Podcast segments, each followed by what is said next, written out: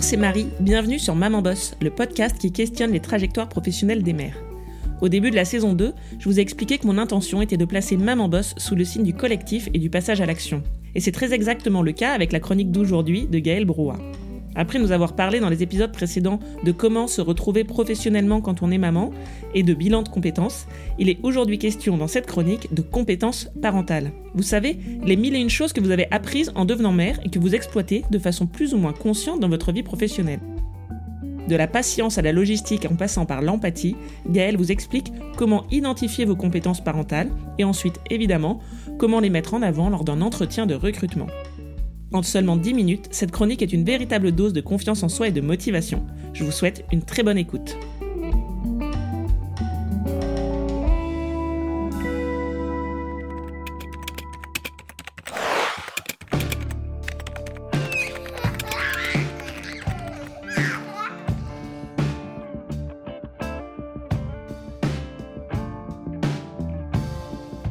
Bonjour, moi c'est Gaëlle. Si j'ai envie de parler de ce sujet aujourd'hui, des compétences parentales, c'est parce que je trouve vraiment dingue le décalage énorme entre le manque de confiance que ressentent professionnellement les mamans quand elles reviennent de congé maternité ou de congé parental et le nombre de compétences qu'elles développent pourtant en devenant maman. Moi-même, j'ai vraiment douté lorsque j'ai dû passer des entretiens à mon retour de congé maternité. Je me sentais ni légitime, ni pertinente. J'avais l'impression que j'avais perdu une partie de mes compétences alors même que je m'étais arrêtée que 5 mois. Pourtant, je constate chaque jour à quel point devenir maman m'a permis de faire naître et de développer de nouvelles compétences. Ces compétences mêmes qui, au final, me sont vraiment utiles dans mon nouveau rôle de chef d'entreprise. Parce que ce sujet me touche et me tient à cœur, je vais donc essayer de vous donner quelques clés. On verra d'abord comment faire le point sur toutes les nouvelles compétences que l'on développe en devenant parent, puis on verra comment les mettre en avant face à un recruteur. Encore une fois, il ne s'agit pas de recette miracle, juste l'envie de partager mon expérience de recruteur, d'accompagnatrice en bilan de compétences, mais aussi de maman. On l'a dit, être parent permet de développer de nouvelles compétences. De la naissance au passage à l'adolescence, être parent, c'est un apprentissage continu et intensif. Il y a euh, les compétences que l'on développe dès nos premières semaines de parents, euh, la capacité à travailler sous pression, quand vous devez euh, suivre une liste de courses alors même que votre bébé hurle dans le magasin, euh, la créativité, quand on doit remplacer la couche oubliée par 24 euh, serviettes de restaurant. Et il y a les compétences qui viennent ensuite. Euh, l'empathie, quand vous devez gérer le désespoir de votre enfant qui voulait pas que vous mélangiez le gruyère dans ses pattes. la négociation, quand vous devez lui faire enfiler un manteau au-dessus de son t-shirt pas de patrouille. Bon, je sais, dit comme ça, ça fait, ça fait plus sourire qu'autre chose, mais plus sérieusement, il a été prouvé que les parents développent réellement de nouvelles compétences quand ils deviennent parents. Dans le top 10, on retrouve souvent la capacité d'organisation, la prise de recul, la gestion du stress, l'écoute, l'empathie, la créativité, la patience, la résolution de problèmes, le sens des responsabilités et la rigueur. Si vous êtes maman et que vous m'écoutez, je suis sûre que ces compétences vous parlent. Je suis sûre que vous n'avez jamais été aussi organisé au bureau que depuis que vous savez que vous devez partir à 17h30. Et pas plus tard, sinon la crèche menace de laisser votre enfant sur le trottoir. Je suis sûre que vous êtes découvert une patience que vous n'auriez jamais imaginé avoir. Eh bien, devinez quoi? Ces compétences que la majorité des parents développent, elles correspondent complètement aux soft skills dont on nous parle de plus en plus d'année en année. Alors pour rappel, les soft skills, ou compétences douces en français, c'est l'ensemble des compétences comportementales, interpersonnelles, sociales ou liées à la communication. Ce sont celles que regardent de plus en plus les recruteurs. C'est elles qui, à compétences techniques égales, feront la différence en entretien. J'ai regardé récemment d'ailleurs, et les soft skills les plus recherchés en 2022, c'est la créativité, la résolution de problèmes complexes, la prise de décision, la gestion des équipes et l'intelligence émotionnelle. C'est quand même fou, non? En fait, les parents développent presque toutes les soft skills recherchées en entreprise. Le problème, c'est que c'est vraiment difficile de faire soi-même la liste de ses compétences, de les connaître, surtout pour les femmes qui ont souvent tendance à se sous-évaluer. En plus, ce qui nous aide encore moins finalement, c'est qu'il n'y a pas de formation ni de diplôme qui viendrait nous aider à valider que l'on a bien ces compétences-là. Du coup, pour vous aider à faire la liste de vos compétences, anciennes et nouvelles, la première étape, c'est de lister tout ce que vous faites chaque jour à la maison. Ne faites pas l'exercice à moitié. Prenez vraiment un papier et un crayon et vous verrez à quel point la liste peut être longue. Ça part de la recherche d'une nounou, ça c'est du recrutement, à la gestion des activités extrascolaires. Extrascolaires, pardon. Essayez de rapporter toutes ces tâches à la liste des compétences dont j'ai parlé juste avant. Si vous n'y arrivez pas seul, n'hésitez pas à demander de l'aide à vos proches. Demandez à deux ou trois personnes, de votre cercle personnel comme professionnel, quelles sont les compétences qui lui viennent en premier quand ils pensent à vous. Une fois que vous avez fait toute la liste de compétences développées, il va falloir faire le tri et surtout voir dans quelle mesure elles sont transférables dans votre vie professionnelle. Parce que savoir préparer un gâteau tout en faisant faire les devoirs à votre fille, c'est bien, mais ça fera pas forcément rêver un recruteur. Donc si ça peut vous aider, j'ai préparé un tableau de toutes les soft skills que l'on peut avoir. À vous de noter, pour chacune des compétences que vous avez identifiées chez vous, comment vous l'appliquez au quotidien dans votre vie de parent, mais aussi dans votre job.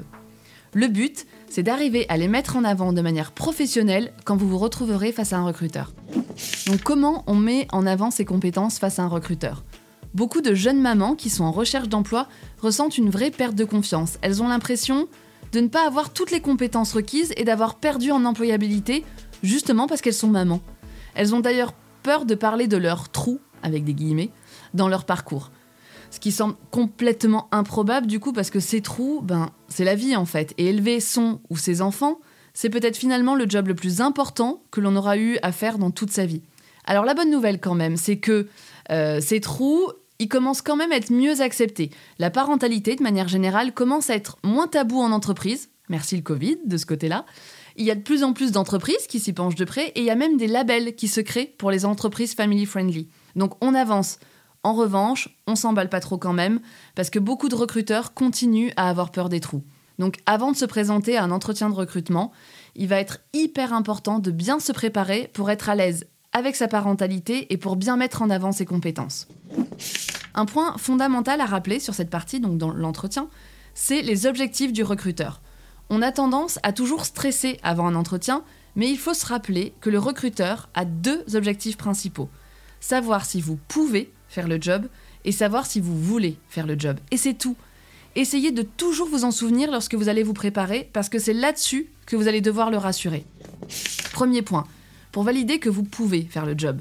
Le recruteur, si c'est un bon recruteur, aura déterminé à l'avance des critères et préparé une liste de questions.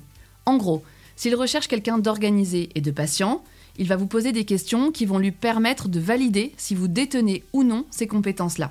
Pour vous préparer, il faudra donc bien reprendre la fiche de poste, regarder quelles sont les compétences techniques et les soft skills recherchées, et réfléchir à des exemples concrets, des faits, qui vont vous permettre de démontrer que vous détenez les compétences recherchées. C'est là que vous allez reprendre le tableau qu'on a vu avant.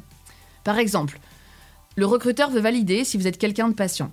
Pour le démontrer, vous allez pouvoir revenir sur des exemples de situations dans le cadre pro, mais c'est aussi là que vous allez pouvoir vous appuyer sur vos nouvelles compétences parentales.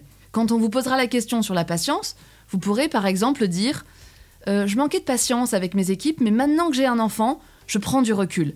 J'applique les bases de la pédagogie, euh, d'apprentissage, euh, la patience, la compréhension ou la répétition. Le recruteur veut être sûr que vous êtes organisé.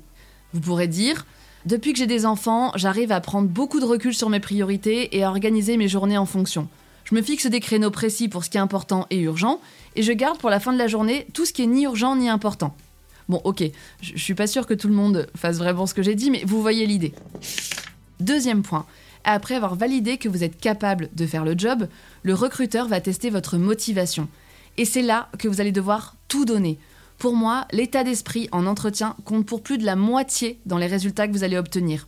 Votre état d'esprit, c'est ce qui fait que vous allez embarquer, ou pas, l'interlocuteur que vous aurez en face de vous. C'est ce qui fait que vous allez dégager une énergie si positive la personne en face de vous se projettera avec vous. Quand j'étais recruteur, je voyais des candidats brillants qui, par exemple, après quelques entretiens ratés, étaient dans un état d'esprit très négatif pour les entretiens suivants. Ils en voulaient à la terre entière et ils partaient donc moins confiants. Ça se ressentait tellement qu'on avait peur d'aller plus loin dans le processus de recrutement avec eux. Et à l'inverse, j'ai le souvenir d'avoir rencontré une jeune maman qui n'avait pas travaillé depuis deux ans. Mais quand on l'écoutait, on aurait dit qu'elle avait quitté la veille son dernier poste et on n'avait qu'une envie travailler avec elle. Donc montrez que vous êtes aussi euh, donc motivé avec le bon état d'esprit, mais aussi prête à vous remettre dans le bain. Il faut prouver aux recruteurs que vous n'avez pas perdu la main, donc montrez que vous avez euh, suivi l'actualité de votre secteur d'activité ou de votre métier, montrez que vous êtes allé à des événements sur le sujet, que vous avez rencontré des personnes, que vous avez consulté les offres d'emploi ou même que vous avez suivi des mini-formations en ligne, etc. C'est vraiment sur ce point qu'il va falloir vous préparer. Parce que je sais que beaucoup de mamans doutent dans cette période de recherche d'emploi alors qu'elles ont toutes les compétences requises.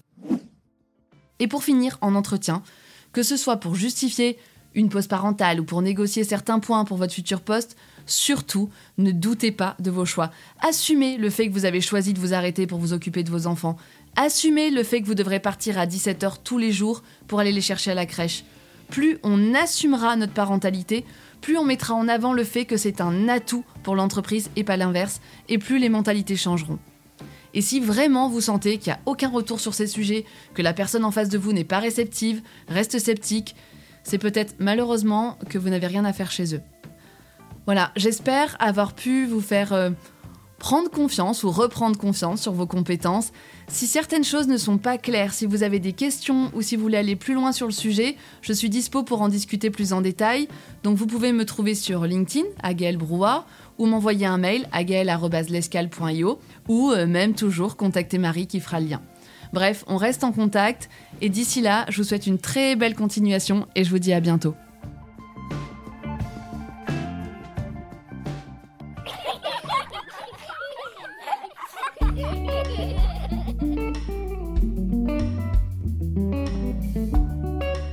J'espère que cette chronique de Gaël vous a plu.